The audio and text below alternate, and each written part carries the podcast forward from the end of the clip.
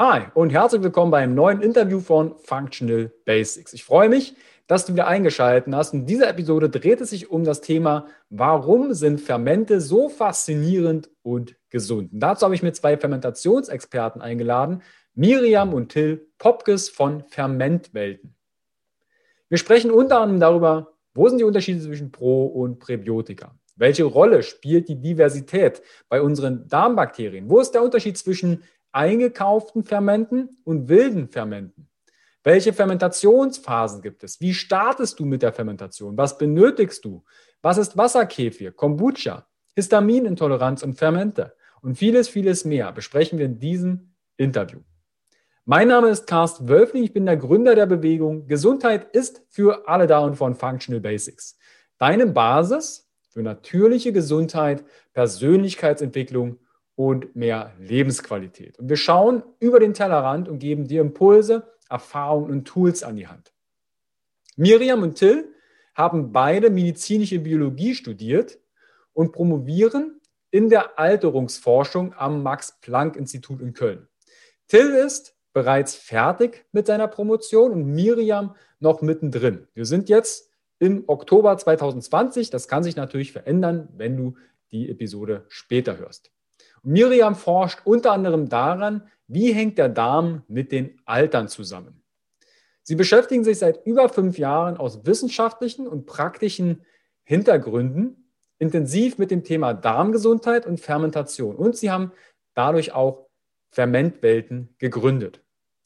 Wenn du mehr von Miriam und Till erfahren möchtest, dann schau direkt in die Show Notes und die Videobox. Dort verlinke ich dir entsprechend auch im Instagram-Kanal weitere Artikel von Fermentwelten und noch mehr rund um das Thema Fermentation.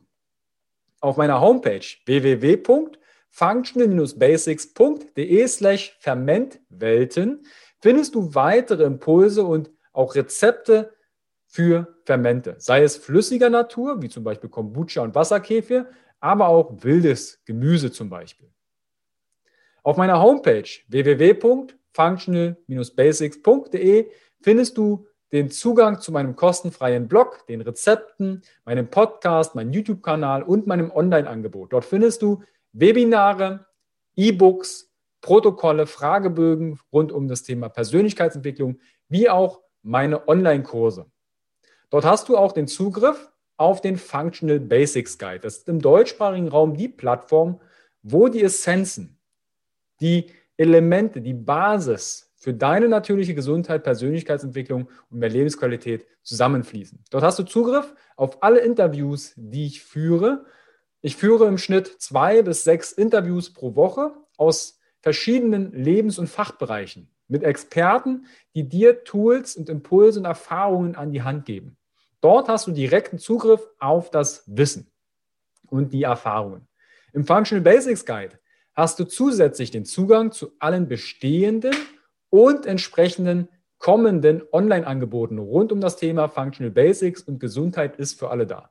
Dort hast du auch verschiedene Bereiche, wo wir genauer hinschauen, sei es Frauengesundheit, Männergesundheit, Darmgesundheit, Entgiftung, Biohacking, Bewegung, so dass du je nachdem, wo dein Fokus gerade ist, Step by Step an deinem Fundament, an deiner Basis entsprechend kreativ arbeiten kannst.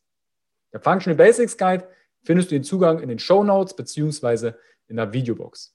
Falls du dieses Video bereits im Functional Basics Guide siehst, dann nutze dazu gerne die Kommentarfunktion und die Facebook-Gruppe, um dich entsprechend über das Thema, warum sind Fermente so faszinierend und gesund, auszutauschen. Wenn du das Interview in meinem Podcast hörst, dann teile dieses gern, mach einen Screenshot und teile den Screenshot in deiner Instagram-Story und verlinke mich mit functional.basics und nutze meinen Hashtag Gesundheit ist für alle da. Du kannst meinen Podcast auf iTunes bewerten. Schreib dazu gerne zwei, drei Zeilen dazu, was dich für tolle Sachen in dem Interview überrascht haben, was du Neues gelernt hast. Du hast Fragen an meine Interviewgäste. Im Vorfeld kannst du in meiner Facebook-Gruppe Functional Basics und auf meinem Instagram-Kanal functional.basics entsprechend Fragen stellen, weil dort stelle ich dir meine Interviewgäste im Vorfeld vor. Und auch hier in dieser Episode beantworten wir ganz, ganz viele Fragen aus der Community rund um das Thema Fermentation. Ich wünsche dir viel Spaß bei dem Interview mit Miriam und Till Popkes. Warum sind Fermente so faszinierend und gesund? Bis gleich, dein Carsten.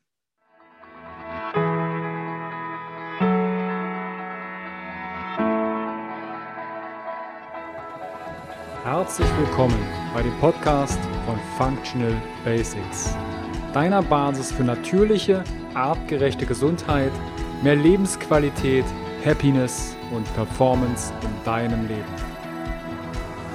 Gehe mit mir, Carsten Wölfling, Coach und Speaker, Gründer von Functional Basics und dem Health Meeting, dem Biotop für mehr Vitalität auf den Grund und schau mit über den Tellerrand der Gesundheit. Warum? Gesundheit ist für alle da.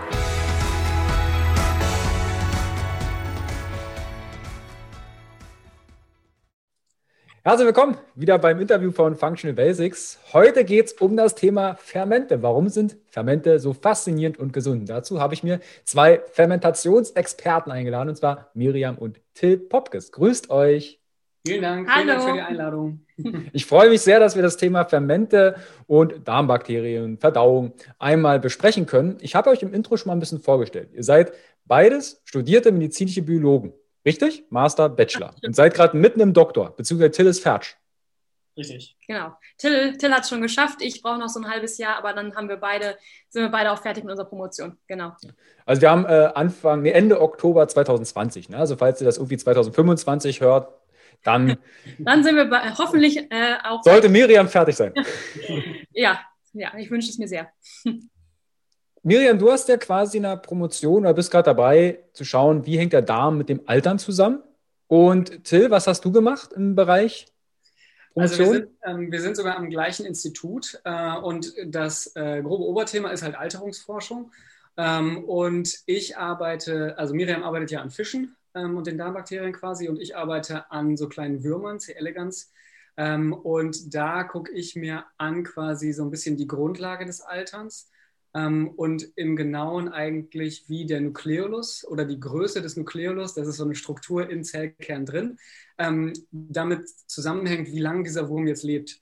Ähm, und mhm. wir haben da halt Zusammenhang gefunden, dass wenn diese Struktur klein ist, lebt der Wurm lang und wenn die Struktur, wenn man die manipulativ vergrößert, dann ähm, lebt der Wurm kurz. Und ich äh, gucke mir halt die äh, grundlegenden Mechanismen, die dahinter liegen, an. Hm. Und beides Mal hat was mit dem Darm zu tun? Mit nee, der Verdauung? Mir, bei mir hat es mit dem, mit dem Altern zu tun, gar nicht mhm. mal so viel mit dem Darm. Ähm, bei Miriam ist die Forschung wirklich auch auf den Darm zentriert. Genau, also ich mache also eigentlich 100 Prozent meiner Arbeit beschäftigt sich mit dem Darm, also vor allem halt mit dem Pup, also mit dem Stuhl von den Fischen. Ähm, ich sitze dann ganz oft vor meinen Fischtanks und sammle einfach mit einer Pipette, warte ich darauf, dass die Fische ähm, pupen und sammle dann den Pup von den Fischen, um zu schauen, wie sich das im Alter verändert und ähm, ja, ob zum Beispiel langlebige Fische oder kurzlebige Fische ein anderes, äh, eine andere Signatur im Darm haben und ähm, ja, einfach zu verstehen, wie das Ganze zusammenhängt. Weil wir wissen, also wir, wir wissen auch bei uns Menschen, dass sich die Darmbakterien im Alter stark ändern. Wir wissen, wie bei vielen Sachen in der Mikrobiom-Darmforschung noch nicht genau warum oder was da genau passiert. Und das versuchen wir ein bisschen zu ergründen in unserer Forschungsgruppe. Das ist quasi ein bisschen Stuhlanalyse im kleinen Stil, könnte ich mir jetzt vorstellen. Genau, also, tatsächlich sogar ein bisschen im größeren Stil, weil wenn man die Stuhlanalysen, die bei, bei uns Menschen gemacht werden, sind meistens, ähm, da gibt es entweder so Stuhlanalysen, dass man die einen Ausstrich macht und dann schaut, welche Bakterien da wachsen. Ähm, oder man macht so eine sogenannte 16S-Sequenzierung. Ähm, da schaut man sich eine bestimmte Region an von den Bakterien, die man ähm, sich anschaut und dann schaut, wie der Darm, also wie die Probe zusammengesetzt ist. Was wir auch machen, ist ähm, quasi die neuere Version davon. Also ich mache auch sehr, sehr viel 16S-Sequenzierung und analysiere das auch selber. Wir machen aber auch sogenanntes Shotgun-Sequencing. Das bedeutet, dass man sich die gesamte Probe anschaut und nicht nur ein kleines Stück, das hat einen großen Vorteil, dass man viel tiefer reingehen kann und auch dann einzelne Stämme bestimmen kann und nicht nur auf einem höheren Level sagen kann, okay, das sind jetzt Lactobacillen, sondern man kann sagen, okay, das sind jetzt Lactobacillen, Reuteri, Stamm, ABC.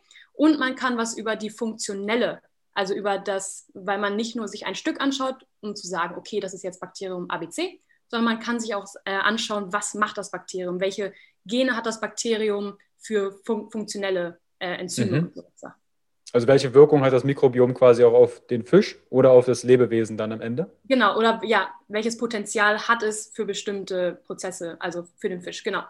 Mhm. Jetzt sind wir eigentlich schon fast am Ende. wir wollen ja eigentlich über Fermente ja, sprechen, also sprich, genau. die steckt man ja meistens oben in sich rein. Die Frage ist jetzt als erstes, wie seid ihr denn zum Thema Fermenten gekommen? Ja, das ist tatsächlich, liegt das an meiner Doktorarbeit. Und zwar habe ich, ähm, ich habe mich generell schon immer viel für Ernährung interessiert ähm, und auch fürs Thema Darm. Habe dann in meiner Masterarbeit, bin ich schon in unsere Arbeitsgruppe gekommen, weil ich das Thema Darm so spannend fand. Und ähm, wenn man dann wirklich sich tagtäglich mit dem Thema Darm und Mikrobiom beschäftigt, ist natürlich eine der ersten Fragen, was kann ich selber tun, um ähm, meinem Darm etwas Gutes zu tun? Mhm. Und dann sind wir, haben wir ein bisschen geschaut und sind relativ schnell, weil wir beide, vor allem auch Till, auch passionierte, ähm, also Köche sind, also vor allem Till. Ich äh, bin dann immer eher der Verkoster, der gnädige Verkoster. ähm, sind wir aufs Fermentieren gestoßen, weil Fermente zum einen so grandiose Geschmackswelten und neue Geschmäcker eröffnen und zum anderen natürlich diesen potenziell probiotischen Effekt auf den Darm haben. Und das war jetzt vor wirklich ein paar Jahren. Und dann haben wir erstmal klein angefangen, so ganz klassisch, mal Sauerkraut gemacht. Inzwischen haben wir, du wirst es sehen, hinter uns ist ein riesen Kühlschrank, das ist unser Fermentkühlschrank. Ähm, da sind nur Fermente drin und wir haben wirklich einmal die ganze Reihe durchfermentiert von, von natürlich Gemüse zu äh, Kombucha, Wasserkefir, Kimchi, dann auch mal Tempeh gemacht, ähm, verschiedene Aufstriche, also eigentlich einmal alles durch. Ja, Till, wie hast du darauf reagiert, als, äh, als Miriam meinte, du irgendwie Darm und Mikrobiom, lass uns das mal füttern mit Fermenten. Wie war so deine erste Berührung damit? Ich meine, wir, wir, wir arbeiten ja relativ nah zusammen und äh, wir reden halt auch relativ viel über die jeweilige Arbeit des anderen. Deswegen war ich schon in Thematik Darm. Das war mir jetzt nicht, nicht, äh, nicht völlig unbekannt und völlig neu. Ähm, und das hat sich so ein bisschen entwickelt, ehrlich gesagt, äh, so aus den Gesprächen, dass wir gesagt haben, okay, was können wir denn machen? Ähm, ich habe erst, habe ich so ein bisschen ablehnend reagiert, weil die erste Idee, bevor wir selber angefangen haben zu fermentieren, war äh, von Miriam Brottrunk zu trinken, weil das ungefähr im Handel so das, das, das Erste ist, worüber man stolpert quasi, wenn man, wenn man mhm. sagt, okay, was ist fermentiert und frisch fermentiert, nicht pasteurisiert. Ähm, und da bin ich geschmacklich jetzt nicht so auf einer Wellenlänge mit dem Getränk, muss ich sagen.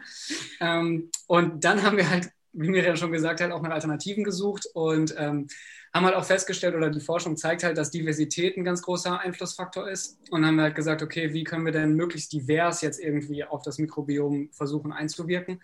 Äh, und da sind Fermente oder besonders auch irgendwie wilde Fermente anscheinend eine ganz, eine ganz coole Sache. Und ähm, deswegen fand ich das halt von Anfang an schon interessant. Und bei mir hat halt diese kulinarische Perspektive auch noch irgendwie ähm, dazu beigetragen, dass man das halt auch äh, super cool in irgendwelche Gerichte integrieren kann. Und ähm, dass man da irgendwie ganz neue Welten entdeckt und ich bin eh so ein Explorer-Typ irgendwie und ähm, auf Instagram haben wir auch so ein Format, was halt Ferment Around the World ist und die ganze Welt fermentiert. Es gibt so unglaublich viele Fermente und ähm, deswegen auch, äh, hatte Miriam gerade gar nicht gesagt, aber zum Beispiel Salzzitronen finde ich auch extrem geil. Also Der die Hammer. halt irgendwie Ja. einzubauen, Ja. äh, ist richtig cool. Ja. Mhm. Jetzt, jetzt sind ein paar Fachbegriffe gefallen. Eine Frage zum Beispiel, die sogar aus der Community kam, ist, es kam mal kurz das, der Begriff Probiotika. Könnt ihr einmal erklären, was sind Probiotika und vielleicht der Unterschied direkt von der Frage aus Instagram, was ist der Unterschied zwischen Pro- und Präbiotika? Ja, Um die also- Begrifflichkeiten schon mal zu klären. Mhm. Probiotika sind ähm, quasi Mikroben. Also wir, das Wichtige, ein, eine wichtige Sache, die man immer sagen muss, ist, wir reden immer nicht nur über Bakterien, sondern wenn, man, wenn wir Mikroben sagen, ähm, sind das auch zum Beispiel Hefen oder Viren, also alle Mikroorganismen.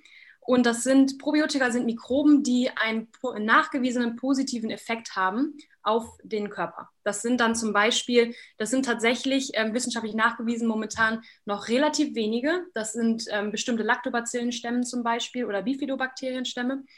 Ähm, und der Unterschied zu Präbiotikern ist, dass Präbiotika das Futter für die Probiotika sind. Das bedeutet, ähm, die Probiotika sind, wie gesagt, Bakterien oder andere Mikroben im Darm, die einen positiven Effekt haben. Und Präbiotika sind die Nahrung für diese Probiotika, wie zum Beispiel bestimmte äh, Ballaststoffe. Ja, also einfach die Sachen, die wir essen, die diese guten Darmmikroben füttern.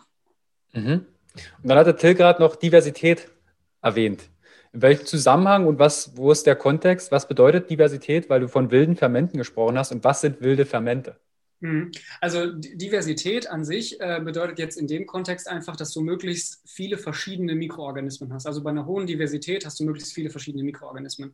Und ähm, Miriam hatte jetzt gerade vorhin schon so ein bisschen im Kontext der, der Alterungsforschung ähm, äh, das auch nochmal einmal irgendwie erwähnt, dass mit dem Altern Dinge passieren im Mikrobiom und unter anderem hat das halt einen Effekt auf die Diversität, die ähm, halt abnimmt mit, dem, ähm, mit zunehmendem Alter.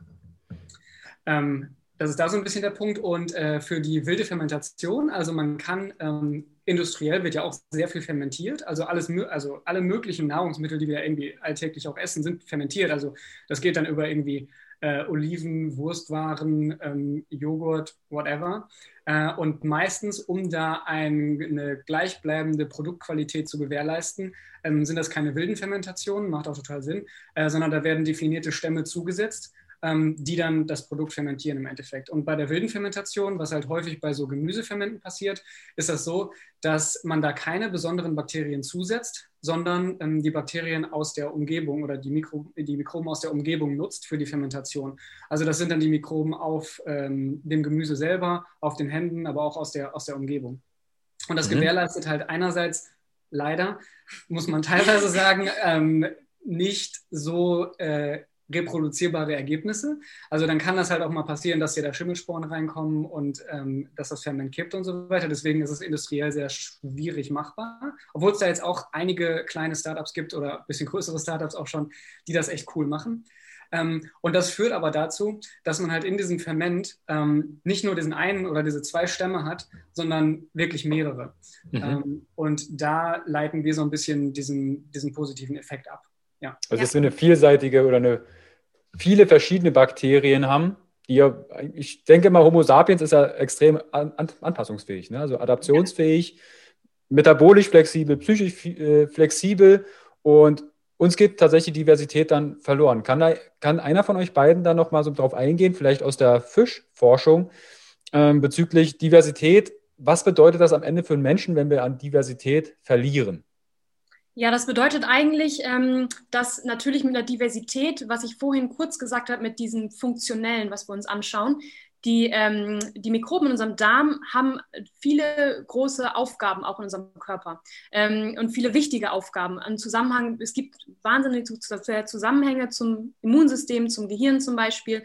Und natürlich ist es, je mehr unterschiedliche Bakterien wir zum Beispiel im Darm haben, die haben alle leicht unterschiedliche Gene, also auch unterschiedliche Möglichkeiten für bestimmte funktionelle Prozesse.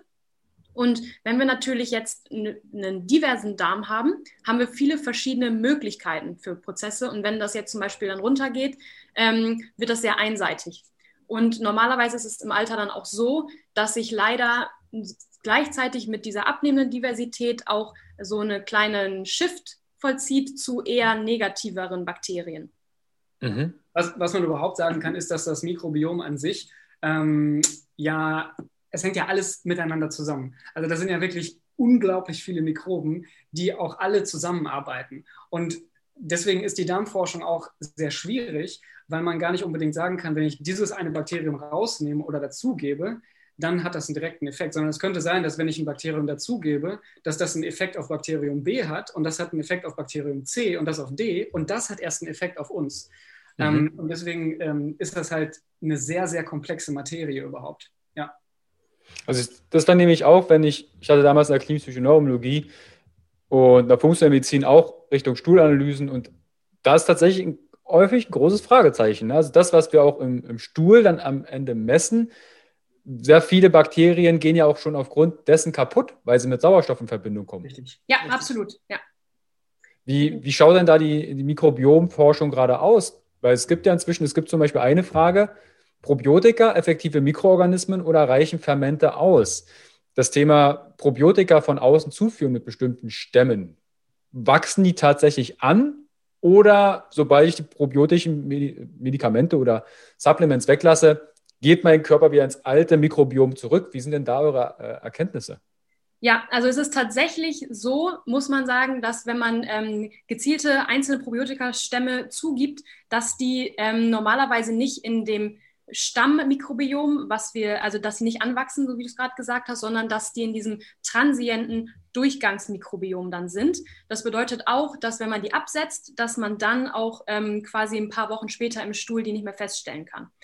Das kann, ähm, das, dieses transiente Mikrobiom hat allerdings auch wichtige Effekte. Also es kann auch einen Effekt auf den Körper haben, wenn die nur transienter durchgehen.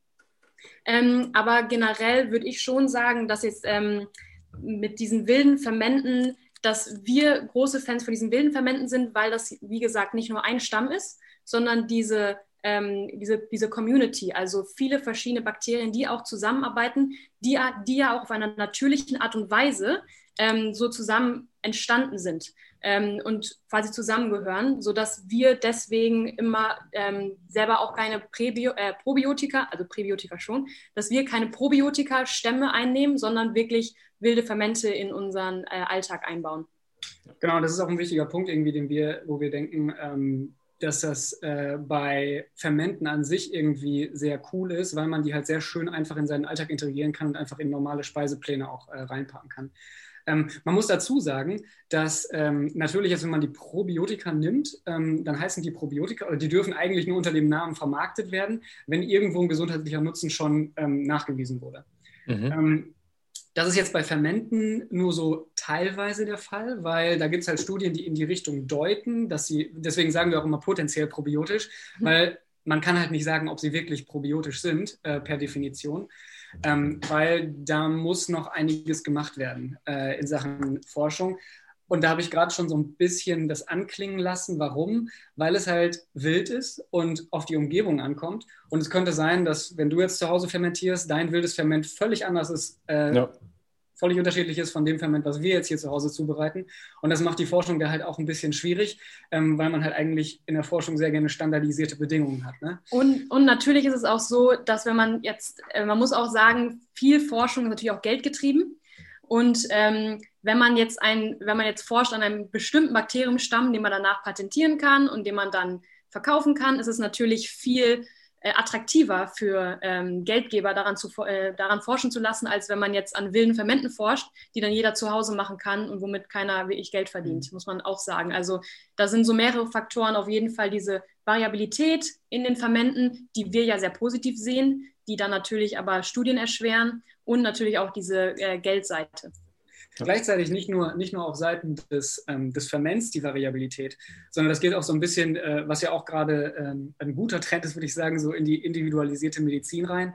Ähm, weil wir Menschen halt auch irgendwie alle unterschiedlich sind. Und ähm, nicht nur das Ferment ist unterschiedlich, sondern es könnte auch sein, dass ich völlig anders auf mein Ferment reagiere, als du jetzt auf mein ja. Ferment reagieren würdest.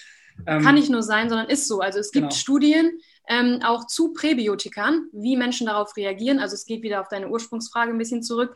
Ähm, und es gibt, da haben die gesehen, es gibt sogenannte Responder und Nicht-Responder. Also mhm. dass nicht jeder Mensch ähm, auf die Probiotikagabe gleich reagiert. Das ähm, bedeutet, dass wahrscheinlich ähm, wir da immer noch in den Kinderschuhen stecken und gar nicht genau sagen können, okay, ähm, dieses Probiotikum hilft jetzt allen Menschen wirklich zuverlässig und ähm, ja, deswegen sind wir auch momentan immer noch auf der ähm, wilden Fermente-Seite und Präbiotika-Seite.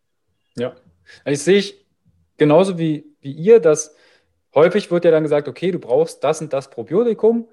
Es gibt sicherlich Stämme, die haben wahrscheinlich 90 Prozent der meisten Bevölkerung in sich. Ja, wenn ich jetzt einen Lactobacillus oder vielleicht einen Bifido nehme.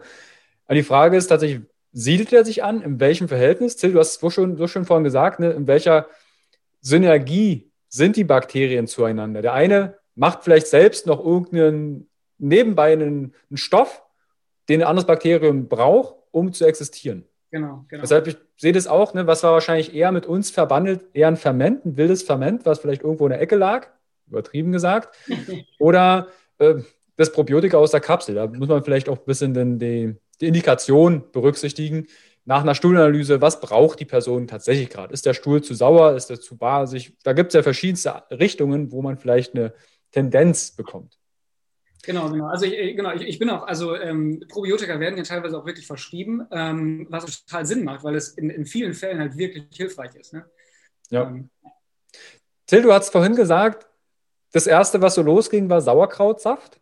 Jetzt ist ja dem einen oder anderen, der zuhört und zuschaut, das nicht so bewusst, also okay, ich kriege doch Sauerkraut zu kaufen, ich kriege doch teilweise Kimchi zu kaufen, ich kriege doch saure Gurken zu kaufen, ist doch alles fermentiert.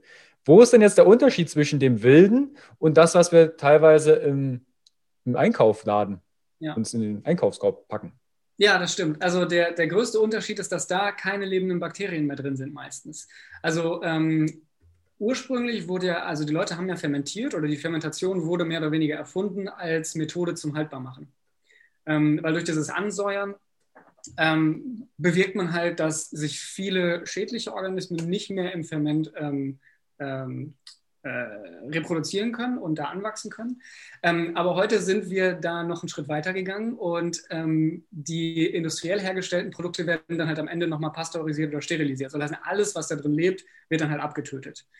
Und das ist so ein bisschen der Unterschied zu den wilden Fermenten, weil in den wilden Fermenten entfällt der Prozess soll heißen, in den Fermenten sind dann wirklich diese ähm, Bakterien noch, noch drin. Ähm, und das ist jetzt kein neues System. Also wenn die Oma früher fermentiert hat und in ihrem äh, Keller das Sauerkrautfass stehen hatte, dann war mhm. das eigentlich genau das. Also das ist jetzt keine neue Erfindung, dieses, dieses wilde Ferment, sondern eigentlich ist es, wir gehen einfach 50, 60 Jahre nochmal zurück. Genau, ähm. also weg von dem ähm, immer diesen industrialisierten, alles muss gleich sein, alles muss sicher sein, zurück zu den Natur. Also wie gesagt, Fermentieren ist echt Jahrhunderte, Jahrtausende alt. Ähm, und es ist auch wirklich äh, total spannend, ähm, dass man diese alten Sachen wieder entdeckt. Ja, also ich ja. glaube, das hat man ja auch bei Schifffahrten. Ne? So, ja, so genau. Thema Skorbut, ne? entweder ja, Zitronen oder Sauerkraut mitnehmen. Ich glaube, irgendwann fällt ja auch alles, also wenn du acht Wochen nur Sauerkraut isst, ich glaube, da ist dann echt Nase voll. Ja, ja ich glaube, in, in, in, Asien haben die, dann, haben die in, den, in den Satteltaschen teilweise halt Kimchi mitgenommen, damit, ja. damit die halt genau. ihre, ihre Zufuhr hatten. Ja. Wenn du das vergisst in der Satteltasche. ja. Was dann noch ein wichtiger Punkt ist, ist aber dann auch genau noch ähm, als Tipp für die Zuhörer die Zubereitung von den Fermenten. Das heißt, wenn man natürlich selber die Sachen erhitzt, ähm, wenn man jetzt, ich sag mal, das klassische Sauerkraut, was viele erkennen, ist Sauerkraut mit Kassler, irgendwie aus dem Römertopf oder so, dann sind natürlich, tötet man auch die Bakterien ab. Das bedeutet, wir empfehlen immer, ähm, die wilden Fermente dann auch roh zu essen oder zum Beispiel so als Topping auf Suppen oder als Brotbelag oder einfach als Snack nebenbei. Meine Mama zum Beispiel isst jeden Morgen ähm, eine, einfach eine Gabel Sauerkraut ähm, zum Start in den Tag, ähm, damit man wirklich mit jeder Gabel wirklich Millionen von ähm, ja, Mikroben zu sich nimmt und nicht die abtötet. Trotzdem muss man auch sagen, selbst wenn man es jetzt erhitzen sollte in irgendeiner Form, dann ähm, haben die Bakterien ja vorher trotzdem drin gearbeitet. Also dann sind halt keine Bakterien mehr drin, aber trotzdem sind halt die Stoffe, die die Bakterien ähm, äh, gebildet haben und auch Bausteine von diesen Bakterien halt trotzdem immer noch vorhanden. Ähm, mhm. Ja. Und nebenbei isst man halt noch Gemüse, was ja auch jetzt genau, nicht also schlechteste es ist Idee jetzt nicht. Äh, also es ist, ist nichts Totes, was ihr esst. Ne? Also was man so, oh, bloß nicht erhitzen. das, das pasteurisierte Sauerkraut, was wir zu kaufen bekommen, ja, das ist vielleicht sauer schmeckendes, nicht mehr aktives Kraut, aber trotzdem habt ihr Ballaststoffe drin, ihr habt ein paar genau, Vitamine genau, drin. Ja. Also es ist immer noch deutlich besser, als wenn man jetzt sich ein Kein Stück Gemüse isst. kauft beim Bäcker. Ja. Till, du hast gerade gesagt, es werden auch äh, Stoffe gebildet. Was bildet denn so ein Bakterium, zum Beispiel im Sauerkraut? Mhm. Ähm, also, das ist jetzt sehr divers. Also ungefähr so gut wie alles wird ungefähr von Bakterien gebildet oder irgendwelche Bakterien können es bilden. Mhm. Ähm, weil das ist ehrlich gesagt wie so, wie so ein Ozean so ein bisschen die Mikrobiologie. Es werden immer noch neue Stämme entdeckt, es werden immer mehr Bakterien gefunden, die dann irgendwas herstellen können. Ähm, klassischerweise jetzt im äh, Sauerkraut äh, muss man halt sagen, das Sauerkraut durchläuft einen Prozess äh, von Anfang bis Ende. Und da gibt es auch bestimmte Phasen, in denen sich bestimmte Bakterien vermehren. Mhm. Und ähm, das eigentlich vielleicht äh, Wichtigste ist halt diese Ansäuerung.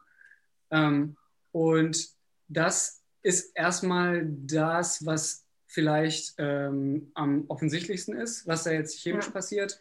Also es, es, werden auch Vitamine gebildet zum Beispiel. Ähm, und das kommt halt immer ganz wirklich auf die Stämme drauf an, was in welchem Verhältnis gebildet wird. Deswegen, wenn man im Internet schaut und dann schaut Vitamingehalt von Sauerkraut, dann schwanken auch die Angaben echt massiv, weil natürlich auch je nach Sauerkraut, ähm, je nach Stämmen äh, verschiedene Sachen produziert werden. Genau, also, mhm. jetzt, also Milchsäure wäre halt das war das, was mir gerade so ein bisschen entfallen war. Milchsäure, genau. Der prominenteste Vertreter.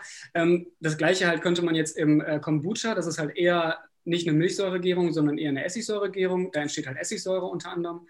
Ähm, wenn man jetzt weg von den Fermenten so ein bisschen geht, sondern in den Darm rein, dann wäre halt ähm, kurzkettige Fettsäuren, also SCFAs, ähm, ist eine ganz große Thematik, gerade ähm, in Form von Botenstoffen, die dann halt auch gegebenenfalls mit dem Körper, mit dem Gehirn, mit der Leber ähm, kommunizieren. Also, aber auch da ähm, ist die Forschung noch so ein bisschen in den Kinderschuhen. Ähm, da kommen immer mehr Sachen raus. Genau. Ähm, äh, die Forschung ist sehr vielversprechend, also wie ich ähm, gigantische Ergebnisse in meinen Augen, wo wir aber immer noch wirklich an der Spitze vom Eisberg sind. Ja. ja. Ähm, bezüglich der Phasen, Ansäuerung, was gibt es denn da für Phasen? Durch was durchläuft denn so ein Sauerkraut für Phasen? Bis es von, ich sag mal, der Kohlkopf, der Weißkohl und der Mund. Was passiert dazwischen? Ja, also ich meine, man kann sich ja vorstellen, ganz am Anfang ähm, hat man natürlich erstmal nur, also eine wilde Fermentation ist äh, Wasser, das Gemüse, Salz in, in einem Gefäß und ähm, wichtig ist, darauf kommen wir wahrscheinlich später noch zu sprechen, dass das Ganze unter Wasser ist, also dass es anaerob ist. Am Anfang hat man immer noch ein bisschen Sauerstoff da, das heißt, am Anfang sind noch ein paar Bakterien aktiv, die auch aerob sind, also die Sauerstoff ähm, brauchen. Und das wandelt sich dann um, dass quasi erstmal so diese aeroben Bakterien ein bisschen aktiv sind, die und bestimmte Stoffe, ähm, bestimmte Bakterien, die unter den Bedingungen am Anfang ähm, gut leben können, also mit einem neutralen pH und so und in der, Salz, ähm, in der Salzkonzentration, die produzieren dann gewisse Stoffe, die wiederum, so wie Till das gesagt hat mit Bakterium ABC, die für andere Bakterien dann ähm, gut sind. Die fangen auch an, Milchsäure zu produzieren, sodass der pH sinkt. Irgendwann ist der pH so weit abgesunken, dass die äh, Bakterien, die wir im Endeffekt im Sauerkraut drin haben, dann die optimale Bedingung haben, sodass wir am Ende wirklich ein pH von irgendwie 3, 4 haben mit Milchsäure, dass wir dann auch ähm, viel Sauerstoff da verbraucht haben. Man sieht auch, wenn man so ein Ferment sich anschaut in den ersten Tagen, blubbert das wie wild. Ja. Also immer auf jeden Fall haben wir auch, mussten wir auch lernen, auf jeden Fall irgendwo draufstellen, sonst ist eure ganze Küche voller Sauerkraut, Saft. Ähm, das ist, kann sehr interessant riechen zwischendurch, auch nicht vom Geruch abschrecken lassen. Also manchmal riecht es wirklich extrem. Ähm, ja, und am Ende hat man dann quasi das angesäuerte Produkt mit diesen anaeroben Bakterien. Genau, und da sind mhm. jetzt im Falle von Sauerkraut, das ist ja eine Milchsäure, äh, Milchsäuregärung, ähm, hat man da jetzt am Ende ähm, primär Lactobacillen halt normalerweise drin. Genau. Ähm, und ähm, was Miriam jetzt gerade noch erzählt hatte mit dem Runterdrücken, also am Anfang hat man halt andere Bakterien, man hat aber auch halt Schimmelsporen, die sind ja überall quasi. Und äh, durch diese Ansäuerung und durch den, den Salzgehalt ähm, kriegt man das halt hin, dass diese Schimmelsporen sich eigentlich nicht vermehren können. Ähm, und das ist auch der Punkt, wenn das Ferment schimmelt, passiert das normalerweise an der Oberfläche, weil die brauchen halt Sauerstoff. Ähm, und dadurch, dass wir das Ferment unter das Wasser drücken, ähm, können sich die Sporen dann da nicht mehr vermehren. Mhm. Deswegen versucht man die dadurch quasi ja, auszubekommen. Ja, genau. Also quasi so ein Umwelt, ein Umfeld schaffen für Bakterien, wo die sich adäquat vermehren können. Da kam jetzt gerade das Thema Salz. Darauf möchte ich gleich zu sprechen kommen, wie viel Salz da reingehört. Mhm. Ich habe selbst auch mal, also wir wohnen jetzt woanders, in Leipzig umgezogen. Ich habe ein Kimchi über Nacht fermentiert. Das geht, wenn du die Heizung auf 5 stellst. ja. Was ja. ist passiert? Es ist ausgelaufen, samt Knoblauch, Chili, Fischsoße in den Heizkörper rein. Oh und immer wenn du den Heizkörper angedreht hast, kam so etwas Kimchi-Geruch raus. Also ich weiß nicht, ob der Nachmieter inzwischen rausbekommen hat, wo der Geruch herkommt. Aber, also das funktioniert. Tipp, ne? Miriam hat schon gesagt, stellt was ja. runter. Ja? Stellt was drunter, dann habt ihr nicht das Zeug im Heizkörper, sondern nur daneben auf dem Teller. Ja, ja. Bezüglich Salz kam ja gerade, ne? Gemüse, Salz, Wasser. Wie viel Salz brauche ich denn, dass sich die richtigen Bakterien bilden? Das, ähm, also das ist immer so ein, ein, ein, Bereich. Also man kann jetzt nicht sagen, okay, jedes Gemüse braucht so und so viel Prozent. Aber ähm, man muss einen Bereich schaffen, der eine gewisse Salzkonzentration hat, dass gewisse schädliche Bakterien nicht wachsen können. Man darf aber nicht zu hoch gehen, dann würden gar keine Bakterien mehr. Dann fängt man an zu pökeln. Genau. Genau. Ähm, und normalerweise sagt man als Richtwert so zwischen 2 und 4 Prozent Salz. Das wäre jetzt auf 100 Milliliter Wasser zwei bis vier Gramm. Also wichtig ist auch, ähm, auch wenn man ganz häufig findet, ähm, Esslöffelangaben Salz, ähm, das ist dann was für äh, sehr erfahrene Leute, die wissen, okay, ein, mein Esslöffel Salz mit meinem Salz, weil jedes, jedes Salz hat eine andere irgendwie Körnigkeit und Dichte und deswegen ist das unterschiedlich vom Gewicht her pro Esslöffel. Aber dann kann man sagen, okay, zwei bis vier Gramm Salz auf 100 Milliliter. Und dann kommt es auch darauf an, welches Gemüse man hat. Wenn man jetzt eher hartes Gemüse hat oder wenn man sehr weiches Gemüse hat. Ähm, zum, zum, Beispiel Gurken, die sehr weich sind, fermentieren wir mit ein bisschen höherem Salzgehalt, damit die knackiger bleiben. Und Sauerkraut meistens so mit äh, zweieinhalb Prozent wie jetzt, zwei bis zweieinhalb Prozent. Ja. Mhm. Da, muss, da, muss, man halt also ähm, schauen, zu viel Salz ist halt auch nicht gut, ne, wenn man wenn es konsumiert. Aber ähm, ehrlich gesagt ist das Risiko relativ gering, weil wenn man zu viel Ferment konsumiert, ähm, kann das halt auch ähm, besonders in der Anfangsphase äh, ja, schon sehr anregend sein für die Darmaktivität. ähm, deswegen muss man sich da eh so ein bisschen langsam, äh, langsam rantasten und deswegen ist das Risiko da relativ gering. Ähm, ja, ja, tatsächlich ist das auch immer eine, eine der Fragen. Viele Leute, die begeistert vom Fermentieren sind oder die davon gehört haben und anfangen. Ähm, wir kriegen sehr viele Erfahrungsberichte, die dann sagen so, oh, unser euer Ferment schmeckt super lecker, aber ich kriege, boah, ich musste die ganze Zeit aufs Klo rennen. Wo wir dann immer sagen, ja, ähm, noch einmal weiterlesen. Wir sagen immer, fangt ganz vorsichtig an, mit einer Gabel nur pro Tag, mhm. nicht mehr, weil ähm, tatsächlich der Darm von vielen Menschen nicht mehr gewöhnt ist an ein solch aktiven, äh, aktives Lebensmittel. Ja. Ähm, ja, und das ist immer sehr wichtig, dass man langsam sich da reinsteigert, also die, die Dosis, sage ich mal, steigert. Wir können jetzt ohne Probleme relativ viel Ferment essen, aber äh, wir tun es auch täglich und das auch schon seit Jahren. Ja, also es ist auch äh, meine, wenn ich Fermentationsworkshops gegeben habe, am Anfang alles akribisch mit der, mit der Waage abgemessen, ne? 3,5 Prozent Salz ja. auf 100. Oh, das waren zwei Krümel zu wenig. Da haben die das angefangen, wieder runterzusammeln. Ne? Und jetzt, äh, jetzt sagst du, ja, nimm mal eine kleine Handvoll, schmeiß das rein, massier es durch und koste es darf am Ende ein bisschen salzig sein. Ja, ja. Das sind ja so die Erfahrungswerte. Ja. Warum kommt denn das so? Du hast gerade gesagt, dass viele Därme oder viele Verdauungsapparate bei den Menschen so ein bisschen hinten angestellt sind und dann müssen die anfangen zu laufen. Also jeder, der vielleicht mal ein Glas Sauerkrautsaft, also eine Flasche auf Ex getrunken hat, der weiß, da kriegt oh, man ja. ziemlich, schnell, ziemlich schnell Beine. Kann ja auch eine Lösung sein, sich zu bewegen. Eine Frage ist zum Beispiel, was für ein Salz soll denn verwendet werden? Oder gibt es eine Empfehlung? Also auf jeden Fall unbehandeltes Salz. Ähm, mhm. Und dann ist die Frage, ähm, wenn man jetzt an Meer- oder Steinsalz denkt, ähm, viele Leute haben ja, also Meersalz kann natürlich jetzt mit Mikroplastik zum Beispiel ähm, verunreinigt sein. Wir benutzen einfach unbehand ganz unbehandeltes Steinsalz ohne Zusätze, ohne ähm, Fluorid, ohne Jod. Ja. Ähm, Rieselhöfen ja. sind auch, auch Genau, also einfach ganz unbehandeltes Steinsalz ist das, was wir benutzen. Ja, also ihr müsst nicht buntes Salz, ihr müsst kein Himalaya-Salz also, oder nein, irgendwas. Nein, nein, also da wird ja auch meistens hochgelobt. Also manche denken, habe ich das Gefühl, die decken ihren Mineralienhaushalt mit Himalaya-Salz, wo ich sage, esst doch einfach ein bisschen Gemüse. Ja. Vielleicht noch das eine oder andere Lebensmittel. Ja. Bezüglich, ähm, ich streue mal eine private Frage rein. Was ist denn euer Lieblingsferment? Till, was, dein Lieblings-Sauerkrautsaft? Nee, das ist, das, ist eine, das ist eine sehr gute Frage.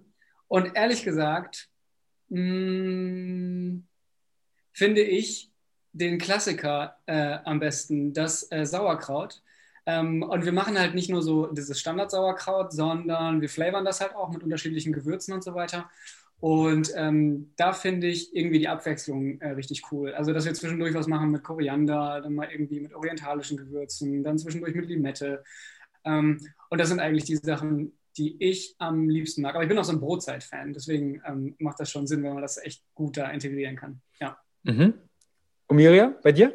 Ja, ich bin ähm, ganz bunt gemischt. Also ich habe wirklich, ähm, die Frage wurde schon mal gestellt und dann habe ich irgendwie zwei Minuten geredet und dann ist mir aufgefallen, dass ich äh, alles genannt habe gefühlt. Also wirklich, ich mag Kraut sehr gerne, ich mag Kimchi sehr gerne, ich mag aber auch ähm, total gerne wirklich Wasserkäfer und Kombucha. Ähm, das sind jetzt eher so die Klassiker. Ich, ich finde aber auch alle möglichen Experimente, die wir immer wieder machen zwischendurch, finde ich auch, ich mag eigentlich fast alles. Und immer die Abwechslung macht es bei mir. Also ich könnte, glaube ich, mhm. nicht jeden Tag das gleiche Sauerkraut essen für immer, ähm, mhm. sondern einfach die Abwechslung. Deswegen haben wir auch einen Kühlschrank. Ähm, fermentierten Ketchup das finde ich, also selbstfermentierten Ketchup finde ich super genial im Sommer zu, zum Grillen, zu, zu allem Möglichen. Also das ist einer Bei Tomaten quasi. Tomaten fermentieren und dann. Ja, also beziehungsweise das ist dann schon noch ähm, mit so verschiedenen Gewürzen, ähm, mit, mit Knoblauch, mit Zwiebel. Ähm, also ist es, ja, also eine richtig geiler so Gewürzketchup. Hm. Klingt sehr, sehr lecker. Also ich habe mal Tomaten fermentiert. Ich bin halt, ich gucke immer, wie lange ich das so stehen lassen kann. Ich habe hier ein, ein, Rotkraut, das ist drei Jahre alt. Ja. Ja. Da gucken die Leute immer, sagen, die kosten es, oh, ist aber lecker, ist ja so zart, weil ja, ist drei Jahre alt. Dann verändert sich, verändert sich kurz die, Gesichts, die Gesichtsmimik. Ja, also ich will nicht sagen, es ist wie, wie Wein. Es gibt ja auch Fermente, die irgendwann dann so sauer werden oder Essig ja. und Co., dass du vielleicht genau. alkoholisierten Sauerkraut hast. Ja. Ähm, das ist auch immer eine Frage, wie viel Restzucker, jetzt sind wir mal kurz bei den flüssigen Fermenten, Wasserkefir zum Beispiel, wie mhm. viel Zucker bleibt denn da über? Mhm. Ähm, das kommt so ein bisschen auf verschiedene äh, Variablen an. Das kommt natürlich darauf an, wie viel Zucker packe ich von vornherein rein. Mhm. Äh, das kommt darauf an, wie aktiv sind meine Kristalle und wie lang lasse ich meinen ähm, Wasserkefir auch irgendwie stehen. Äh, deswegen ist es relativ schwierig, da so ganz konkrete Angaben zu machen.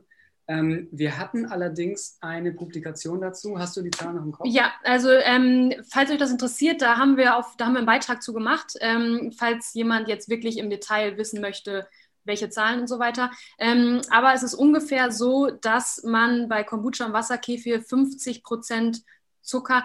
Die Sache ist natürlich, wir haben ne, am Anfang, je nachdem welchen Zucker wir reingeben, der wird umgebaut zu Glucose und Fructose. Also wir geben einen Zweifachzucker rein, den Haushaltszucker, der wird umgebaut zu Einfachzuckern. Glucose, Fructose ist immer noch Zucker und der wird dann langsam abgebaut, die Glucose, Fructose. Das bedeutet, je länger ihr es stehen lasst, umso weniger Zucker habt ihr.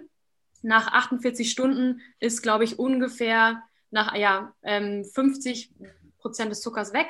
Ähm, mhm. Aber das, ja, es ist, bleibt immer noch ein Restzucker da. Und ähm, natürlich, wenn ihr Kombucha ganz lange stehen lasst, ähm, hat man irgendwann Kombucha-Essig ist auch super, zum Beispiel für Salatdressings und so weiter. Also wenn euch der mal zu sauer ist zum Trinken, auf keinen Fall weggeben, sondern, sondern wirklich äh, in Salatdressings und so weiter einarbeiten. Also ich kenne einige, die putzen damit ihre Fenster. Naja, oder sowas, genau. Wahrscheinlich. Also sie nehmen sie als Putzmittel dann. Ja. Jetzt haben wir ja kurz äh, mal Schwenk auf Wasserkefir gemacht. Was ist denn eigentlich Wasserkefir? Also Wasserkefir ist, würde ich sagen, der unbekanntere Bruder vom Milchkefir, ähm, weil Milchkefir kennen ja relativ viele noch. Äh, da gibt es dann auch von so groß, äh, großen Lebensmittelmarken der, deren Kefir, den viele Menschen einfach so zwischendurch trinken. Ähm, und Wasserkefir sieht aus, wenn man den sieht, wie so kleine gummiartige, mich erinnert es irgendwie so ein bisschen an, an Haribo, wenn man so Haribo. Gummibärchen, diese weißen genau. Gummibärchen. Ja, und wenn man Haribo ins Wasser legt und aufgehen lässt, äh, habe hab ich als Kind mal gemacht. So ähnlich sieht Wasserkefir-Kristalle aus. Ähm, und Wasserkefir ist, ähm, dass man einfach eine Zucker, Zucker mit Wasser mischt und diese Kristalle dazu gibt, noch ein bisschen, dann kann man so verschiedene Flavors reingeben. Man gibt meistens noch eine Trockenfrucht rein ähm, als Stickstoffquelle und dann findet da auch eine äh, Fermentation statt, ähm, viel kürzer als so eine wilde Fermentation, weil wir eine Startkultur zugeben.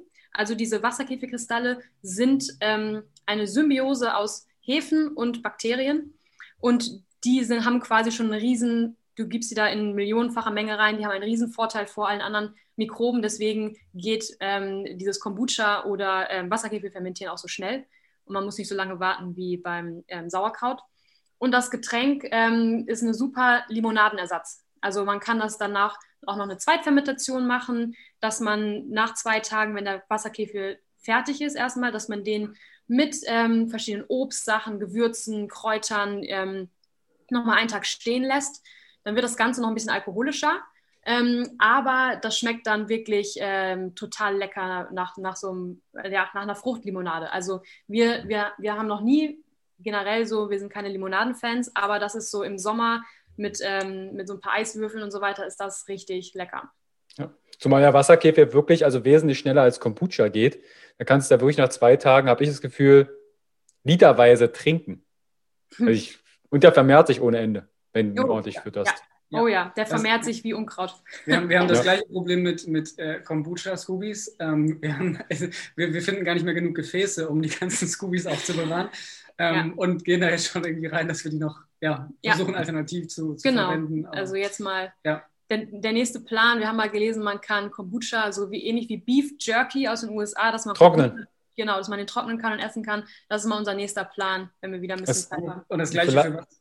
Ja, Also manche, äh, manche, es gibt, glaube ich, ich weiß nicht, ob es eine Berliner Firma ist, die trocknet den, nutzt den wie Leder. Die macht Ja. quasi Klamotten draus Ah. Das ist auch cool. Das ist ja irre. aus den Scoobies. Aber da brauchst du, glaube ich, ganz schön viel für einen Mantel. Ja, ja. Ja, das, ja doch. ähm, und sonst äh, Wasserkäferkristalle genau das gleiche. Und da haben wir jetzt ähm, versucht mal mit zu backen so ein bisschen. Mhm. Ähm, und zusätzlich noch so Bratlinge, die einfach einzuarbeiten. Ähm, ist auch eine Ja, oder einfach in Smoothies rein zu pürieren. Die sind ja relativ geschmacksneutral. Ähm, und natürlich ist das dann auch die, ähm, also der Wasserkäfer in konzentrierter Form. Ne? Also kann sich vorstellen, dass in diesen kleinen Kristallen dann wirklich äh, Millionen von den Mi- Mikroben drin sind. Also kann man einfach gut überall äh, reinschmuggeln. Ja. Ich habe dann Eis im Sommer draus gemacht. Ich habe die einfach dann in so eine Eisform gegossen, Ja. einen Stiel rein und dann in den Tiefkühler und dann hast du quasi Wasser, Wasserkäfer-Eis geschleckt. Ja, das stimmt. Das, Das ist auch immer ganz cool. Ja. ja. Lass uns mal ganz kurz ähm, noch eine Frage, und zwar kam eine Frage Histaminintoleranz. Wie kann ich denn noch Fermente genießen? Vielleicht als Hintergrund, Fermente haben recht viel Histamin. Und wie ist denn da eure Erfahrung, beziehungsweise wo ist da der wissenschaftliche Stand bezüglich Histamin und Fermenten? Können die Leute Fermente genießen oder sind die quasi außen vor? Ähm, das ist eine Frage, die wir relativ häufig bekommen und äh, du hast total recht. Ähm, da gibt es viele ähm, Studien auch, die zeigen, dass viele Fermente viel Histamin haben. Kommt natürlich so ein bisschen darauf an, was man da jetzt fermentiert. Ähm, also es kommt ja irgendwie auch aufs Grundprodukt an ähm, und auf die Vorstoffe vom Histamin, was dann ja da gebildet wird im Endeffekt. Ähm, was wir da immer sagen, ist, dass es sehr individuell ist, weil eine Histaminintoleranz ist ja nicht 0,1, sondern man kann eine starke haben, eine schwache ein bisschen ähm, kommt auf die Verträglichkeit an. Deswegen würde ich da nicht so schwarz malen und sagen, wer Probleme mit Histamin hat, sollte jetzt komplett auf Fermente verzichten. Es ist so ein bisschen Trial and Error, ehrlich gesagt. Ähm, Ja, also wichtig ist ähm, einmal zu verstehen, woraus Histamin entsteht. Es stimmt, dass Bakterien auch viel Histamin machen, aber woraus entsteht Histamin? Aus der Vorstufe Histidin.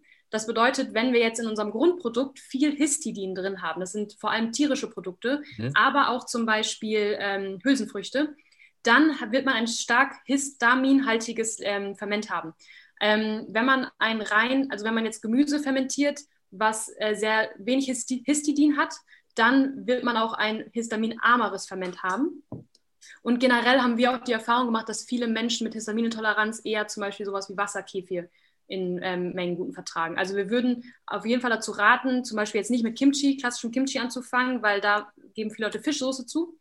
Da hat man dann stark, einen starken Histamingehalt später, sondern vielleicht ähm, ja, mit histidinarmem Gemüse oder mit Wasserkefir und das in kleinen Mengen sich mal rantasten.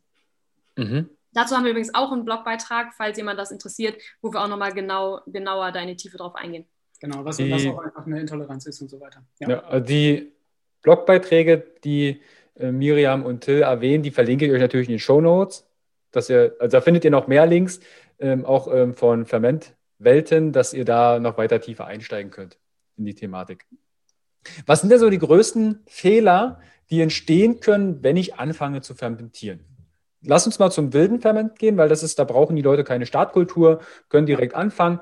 Was sind denn so die größten Fehler, die ihr so erfahrungsgemäß aus eurer Community mitnehmt? Meistens ist es Schimmel. Ähm, und das liegt meistens äh, daran, dass das Ferment ähm, nicht komplett unter Wasser war. Beziehungsweise, was wir zwischendurch auch noch haben, ist, dass sich halt Schwebstoffe bilden, die dann an die Oberfläche kommen und ähm, dann als, als Angriffspunkte für die, für die Schimmelsporen ähm, da sind. Und ähm, das ist eigentlich so der, das größte Ding, was passieren kann. Wo man da unterscheiden muss, ist ähm, zwischen Schimmel und Karmhefe. Äh, ist manchmal gar nicht so einfach da zu unterscheiden, ähm, weil beides häufig weiß ist. Äh, Das eine hat, glaube ich, Haare, das eine nicht. Ne? Richtig, Ja. genau. Äh, der Schimmel hat Haare und der Schimmel kann die Farbe verändern. Ähm, der kann dann gräulich werden, grün werden, blau werden, wie auch immer. Das kann Kammhefe normalerweise nicht und Kammhefe bildet halt so eine relativ gleichmäßige Schicht ähm, auf der Oberfläche und ähm, ist nicht so inselartig. Schimmel schwimmt meistens so ein bisschen inselartig darauf rum ähm, und Kammhefe nicht. Und Schimmel riecht man, also Schimmel riecht ganz nach Schimmel. Und Karmhefe riecht halt eher so wie man sich eine Hefe vorstellt. So ein bisschen also, wie so ein Weißbier oder so. Genau, ja. ja. Also ein bisschen wie gegärt, ne? Und genau. Schimmel, also ich hatte einige Fermente auch bei Klienten, die haben gesagt, das, das riecht dann wie, wie so modrig. Richtig, ja, genau. Richtig. Wie ja, verrottet. Also, ja, dieser, dieser klassische Schimmelgeruch, wenn man in so eine muffige alte Wohnung kommt, da wo Wasser ja. drin war. Ja, ja. Genau, also deswegen die Schimmelproblematik ähm, ist, ist häufig da. Die kriegt man aber relativ gut äh, durch Ausschluss von Sauerstoff eigentlich in den Griff. Ähm, man kann halt auch, wenn man, wenn man jetzt nicht unbedingt äh, beschweren möchte, was wir manchmal machen, ist auch ähm, Weggläser einfach komplett voll machen. Und wenn man die zumacht, quasi laufen die oben über und dann hast du überhaupt keinen Sauerstoff mehr drin. Ja, es gibt auch, was auch eine gute Möglichkeit ist, das kommt immer darauf an, ob man, ähm, ob man Plastik benutzen möchte oder nicht. Ähm, was eine sehr kostengünstige Gewichtsalternative ist, dass man einfach ein Plastik, ähm, so einen kleinen Plastikbeutel mit äh, Wasser oder mit Lake füllt und den dann von außen auch heiß abwascht und dass man das quasi aus Ferment oben drauf drückt und dann ist das ganze Glas voll gefüllt mit diesem, ähm, ja, mit diesem Plastiksack quasi, quasi. Mhm. und dann hat man auch gar keinen Sauerstoff mehr äh, in dem Glas. Okay. Also Sauerstoff ist quasi der größte Feind fürs Ferment in dem Falle. Ja, ja genau. Und sonst Fehler sind manchmal ähm, ein bisschen ungeduldig sein äh, und direkt die Sachen äh, aufmachen. Ähm, also man braucht, wie gesagt, bei einer wilden Fermentation werden verschiedene Phasen durchlaufen. Man braucht schon eine gewisse Zeit, die man warten muss. Ähm, und sonst, äh, ja, oh, sonst auch noch, das ist wieder Thema Schimmel, wenn man das Ferment aufgemacht hat, sollte man mit sauberen, mit einer sauberen Gabel das, die Sachen entnehmen und nicht ähm, quasi die Gabel im Mund und dann wieder reinstecken, weil man dann natürlich ähm, viele Fremdbakterien oder Schimmelsporen da äh, reinbringt.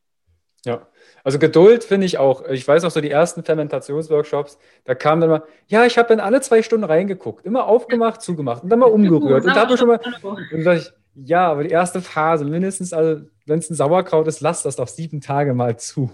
Von ja. draußen gucken, wie es eine Lavalampe, wie es anfängt zu blubbern. Und ja. ja, also da die Geduld. Von außen sieht das alles schön aus, nicht ständig reingucken. Ja, lass die Mikroben machen, dass die ihr Ding von vorne bekommen. Ja. ja.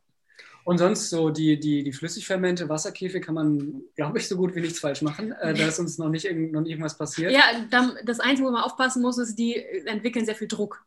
Also man sollte ein stabiles Glas benutzen, ja. ein dickwandiges Glas. Ähm, und auch, wenn man es aufmacht, vorsichtig sein, weil vor allem bei dieser Zweitfermentation, wenn dann das leicht in die alkoholische Gärung reingeht, ähm, da, wird, da ist richtig Wumms hinter. Also dann hat ja. man richtig geil kohlensäurehaltiges, sprudeliges Ferment aber da explodieren auch schon manchmal. Also uns ist noch nie was explodiert, ein Glück.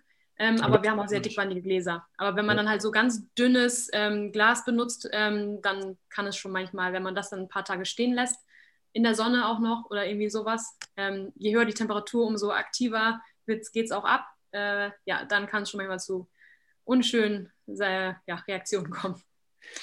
Also für diejenigen, die sagen, oh, ich habe jetzt keine Gläser und Co., ihr könnt meines Erachtens auch erstmal in einer Plastikflasche fermentieren. Dann spürt ihr zumindest den Druck von außen und könnt erstmal fühlen, okay, wenn ich die jetzt aufschraube, fliegt mir das gleich oben alles durch die Decke. Oder geht da noch was? Also das ist zumindest, was ich den Leuten mal empfehle, wenn sie starten wollen mit Wasserkäfer, Kombucha, einer Zweitfermentation in Wasser in eine, eine, Plastikflasche füllen, dass sie den Druck von draußen spüren können. Genau, ja, ja. ja das stimmt. Wenn ihr gerade sagt, dünnwandige Gläser, was eignen sich denn für Gefäße zum Fermentieren? Also gefühlt relativ viele. Die müssen halt, ähm, also ideal geeignet sind Gefäße, die Luft nach außen, also die quasi Luft nach außen rauslassen. Also wenn das Ferment aktiv wird und das anfängt zu blubbern, dass dann quasi Lake rüberlaufen kann. Ähm, klassisch sind zum Beispiel so Weggläser ähm, äh, oder also so Gläser mit Gummiring. Ähm, man kann auch einfach so Schraubgläser nehmen. Das, ähm, also theoretisch kann man mit ganz vielen Gläsern fermentieren. Ähm, und wie gesagt, für halt solche ähm, leicht, äh, also überaktiven Fermente, eher so wie ähm, Kombucha und Wasserkefir, haben wir haben so ganz normale Milchflaschen, also wie man sie von ganz früher kennt. Ähm, Eine großen Öffnung oben quasi. Ja, genau. genau, genau. Ja, ja, also einfach solche ja. dickwandigen, die, die man, also die echt nicht so empfindlich sind. Ja. Und mhm. sonst gibt es halt inzwischen auch äh, so ein bisschen ähm, ähm, ja noch, noch professioneller, wenn man dahin gehen möchte, welche mit einem Gärstropfen, ne, die man ähm, kennt mit diesem, ähm, ja, das Gärröhrchen mit dem Wasser mhm. drin, ähm, wo dann halt CO2 nach außen gelangen kann, genau. aber nichts durchs Wasser quasi ja. rein. Ja. Ähm, Gibt es inzwischen auch. Äh, wir fahren aber sehr gut auch mit den ähm, Gummidichtungsgläsern. Genau, also das, ähm, wenn jemand das ähm, Geld ausgeben möchte, sind die richtig gut, weil die sind ähm, ich, quasi ja, idiotensicher. Ähm, das geht aber auch mit äh, anderen Sachen. Also das kommt darauf an, worauf man ähm, Lust hat. Ja. Schraubgläser? Also Schraubgläser haben wir auch schon mal benutzt, benutzen wir meistens nicht, aber wir haben ähm, Feedback bekommen von Leuten aus, aus, unserer Community, dass sie das so machen und dass es funktioniert. Mhm. Wir persönlich ähm, machen das lieber mit den anderen Sachen. Also ähm, Weggläsern zum Beispiel. Genau, genau, ja. Wir haben auch schon mal mit, ähm, mit einem Schraubglas, wenn man so Sachen so kurz fermentiert, nur so, ähm, und da gibt man eine Starterkultur zu, wie so ein Chutney, und dann gibt man ein bisschen Sauerkrautsaft zu oder so. Dann haben wir es auch schon mal im, im Schraubglas gemacht, aber ähm, klassischerweise eher äh, die Gläser mit Gummidichtung oder mit so, so einem Bügelglas. Mhm. Okay. Dann der eine oder andere Zuhörer und Zuschauer, die brennen wahrscheinlich jetzt darauf. Könnt ihr einmal dieses Basisrezept für wildes Gemüse verraten? Ja, das ist äh, sehr, sehr einfach. Man nimmt quasi Gemüse. Ähm, ich meine, klassischerweise ist jetzt zum Beispiel Weißkohl für Sauerkraut oder äh, Rotkohl. Ähm, man ähm, schneidet, also wichtig ist, also wir waschen immer unsere Hände ab, aber nichts, nichts desinfizieren oder irgendwie so steril, also komplett ähm, alles abtöten, weil wir ja diese wilde Fermentation haben wollen.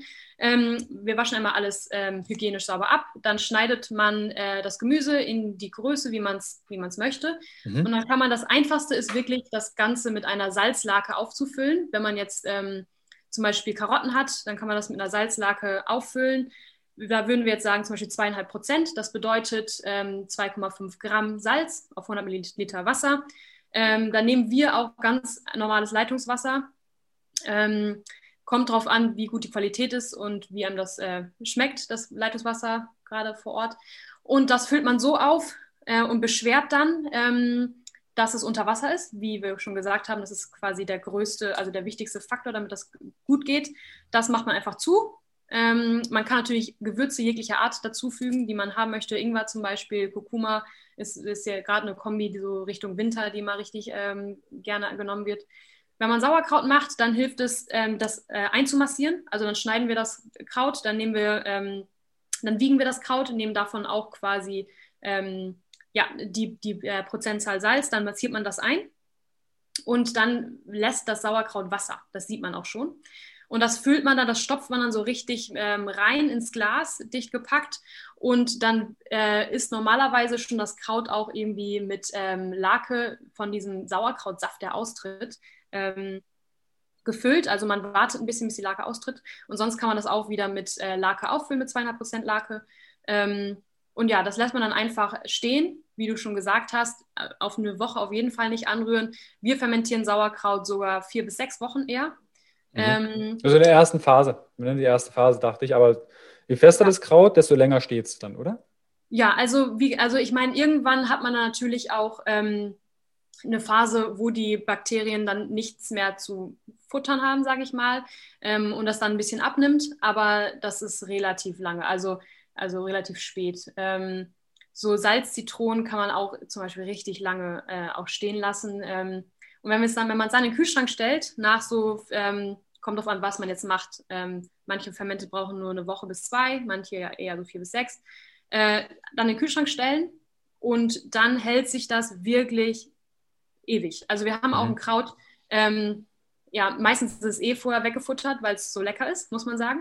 Aber wir haben auch mal ein Kraut vergessen, da hinten im äh, Kühlschrank. Äh, das war ganz hinten in der Ecke irgendwie und das war anderthalb Jahre alt und das war auch, das war offen, anderthalb, anderthalb Jahre alt und kein Problem. Also mhm. schmeckt dann halt, wie gesagt, saurer. Das säuert nach. Also die Bakterien arbeiten auch bei, ähm, arbeiten weiter, nur halt sehr viel langsamer. Ähm, man kann es auch in einen kühlen Keller zum Beispiel stellen und nicht in den Kühlschrank. Ja.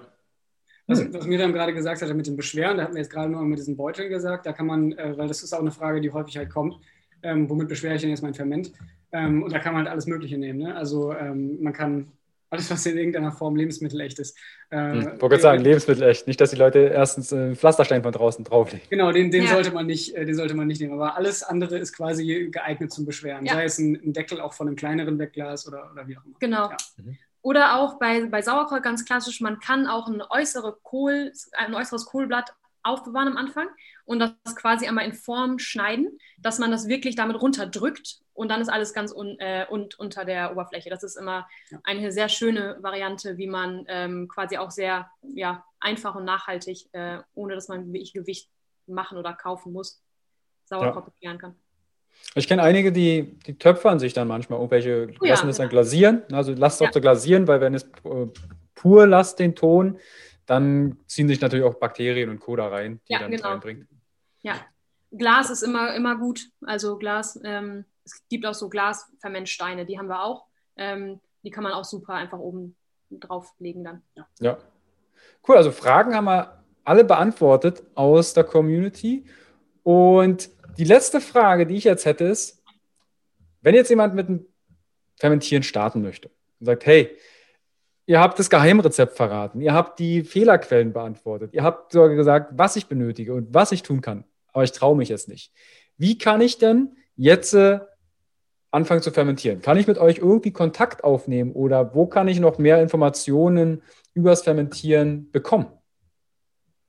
Ja, also man kann natürlich ähm, einmal sich durch unsere ganzen Beiträge durcharbeiten. Ähm, ihr könnt immer gerne mit uns Kontakt aufnehmen und eure Fragen stellen. Wir versuchen die mal alle ähm, zu beantworten. Ähm, manchmal geht natürlich in den Wust von Anfragen was unter, dann einfach nochmal fragen. Ähm, und ähm, ja, ihr könnt gerne Kontakt mit uns aufnehmen. Wir werden auch definitiv, ich meine, jetzt ist es natürlich gerade den äußeren Umständen entsprechend unmöglich. Wir werden auf jeden Fall auch nochmal irgendwann Workshops anbieten oder das ähm, oder Online-Workshop, das online irgendwie zusammen mal machen. Ähm, ja.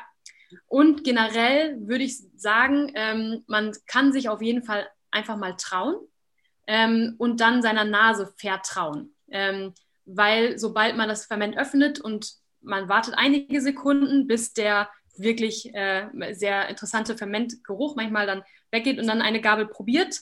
Und wenn das so, sobald das irgendwie sauer schmeckt, ist, ist man eigentlich auf der, also ist man auf der sicheren Seite. Da muss man auch gar nicht so viel Angst davor haben, weil viele Leute denken dann, essen dann relativ viel, kriegen halt Bauchgrummeln und denken, oh, mein Ferment war schlecht. Nein, wie gesagt, der Darm ist von den allermeisten Menschen nicht äh, daran gewöhnt und deswegen langsam anfangen. Und das heißt nicht, dass das Ferment schlecht ist, das bedeutet einfach nur, dass ihr besonders gut fermentiert habt und da viele aktive Mikroorganismen drin sind, die dann euren Darm ordentlich in Schwung bringen. Ähm, und deswegen langsam anfangen, und einfach mal trauen. Also fermentieren, wie gesagt, gibt es schon seit Jahrhunderten. Ähm, deswegen ist es in meinen Augen auch eine sehr sichere Sache, weil wir leben ja immer noch ne? und das wird seit Jahrtausenden von Jahren gemacht. Ja, perfekt. Also ich, ich verlinke euch das natürlich alles, auch die einzelnen Blogartikel, die Miriam und Till gerade erwähnten, die verlinke ich euch direkt unten drunter. Dann könnt ihr euch direkt da reinklicken und ansonsten die Seite Fermentwelten. Checkt das ab, auch euer Instagram-Kanal. Ne? Ihr seid da sehr fleißig unterwegs, gebt da viel Inhalte zur Verfügung. Also auch dort bitte schauen, abonnieren, kommentieren, liken, Fragen stellen. Das ist so die Wertschätzung, die ihr dem kostenfreien Content auch entgegenbringen könnt. Und dann bleibt es mir eigentlich nur noch zu sagen, vielen lieben Dank für eure Zeit. Ja, Gerne, es war super cool. Ja, definitiv. Und vielleicht haben wir den einen oder anderen Jahr, gerade so aufgrund der Corona-Zeiten, so, kauft euch Gemüse, schnippelt das, knetet das, lasst es fermentieren und genießt es. In dem Sinne, ja. danke euch und ganz liebe Grüße nach Köln. Ciao. Mhm. Ebenso, bis zurück. Ciao. Hi und vielen lieben Dank für dein Vertrauen und deine kostbare Zeit. Mit dem Podcast von Functional Basics schiebe ich meine Gesundheitsrevolution Gesundheit ist für alle da weiter an. Wenn dir die Folge gefallen hat, dann bewerte meinen Podcast gerne bei iTunes. Du hast kein iTunes? Kein Problem. Mach einen Screenshot vom Podcast und teile diesen gern in Social Media, wie zum Beispiel Instagram und verlinke mich mit functional.basics und nutze den Hashtag Gesundheit ist für alle da. Teile gern den Podcast und Gesundheit mit deinen Freunden und Bekannten. Warum? Gesundheit ist für alle da. Du hast Anregungen für weitere Folgen oder Fragen? Dann schreibe gern an info at functional-basics.de mit dem Betreff Podcast und ich melde mich sehr gerne bei dir zurück. Du wünschst dir mehr Gesundheit, Lebensqualität und Performance im Beruf und Leben? Dann unterstütze ich dich als Coach sehr gerne.